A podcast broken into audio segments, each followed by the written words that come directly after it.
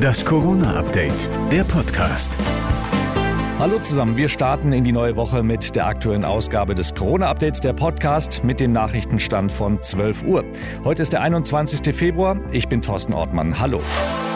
Jeder siebte Erwachsene ist in Deutschland immer noch nicht geimpft. In der gefährdeten Gruppe der über 60-Jährigen sind es sogar über drei Millionen. Vielleicht haben ja viele davon auf den sogenannten Totimpfstoff Novavax gewartet. Also kein genetischer Impfstoff, sondern ein Proteinimpfstoff, der aus virusähnlichen Partikeln besteht, ähnlich einem Grippeimpfstoff. Heute sollen die ersten 1,4 Millionen Dosen nach Deutschland geliefert werden. Der Infektiologe Bernd Salzberger sagt im zweiten, dass der Impfstoff besonders für Impfskeptiker interessant ist. Warten auf diesen Impfstoff tun natürlich vor allen Dingen die, die sozusagen Zweifel bei den bisherigen Impfstoffen hatten. Und von daher erwarten wir auch, dass zunächst relativ viele Menschen aus dem medizinischen Personal sich impfen lassen werden. Sie wissen, die Impfpflicht kommt. Es gibt einen harten Kern, glaube ich, die sich mit keinem Impfstoff impfen lassen wollen. Und an die kommt man schlecht dran.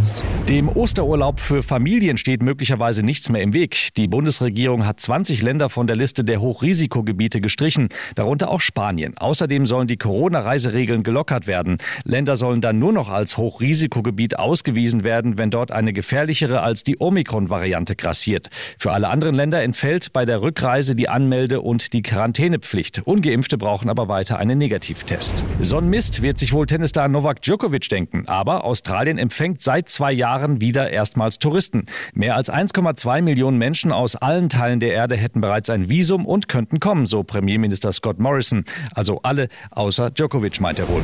Drei prominente Corona-Fälle gibt es aktuell. Die Queen von England, Justin Bieber und Christoph Kuckelkorn. Christoph wer, werden jetzt einige sagen. Das ist der Kölner Karnevalspräsident. Der Start des Straßenkarnevals am Donnerstag findet durch die Infektion ohne ihn statt. Große Teile der Karnevalshochburgen sind ja zu Brauchtumszonen erklärt worden. Es gilt überwiegend 2G+. Und der Leiter des Ordnungsamtes, Wolfgang Bücher, schickt trotzdem schon mal ein kleines Jeckes Stoßgebet gen Himmel. Wir hoffen natürlich, dass nicht so viele Menschen nach Köln kommen, um hier zu feiern, wie das vor Corona war. Das war das Corona-Update vom 21. Februar.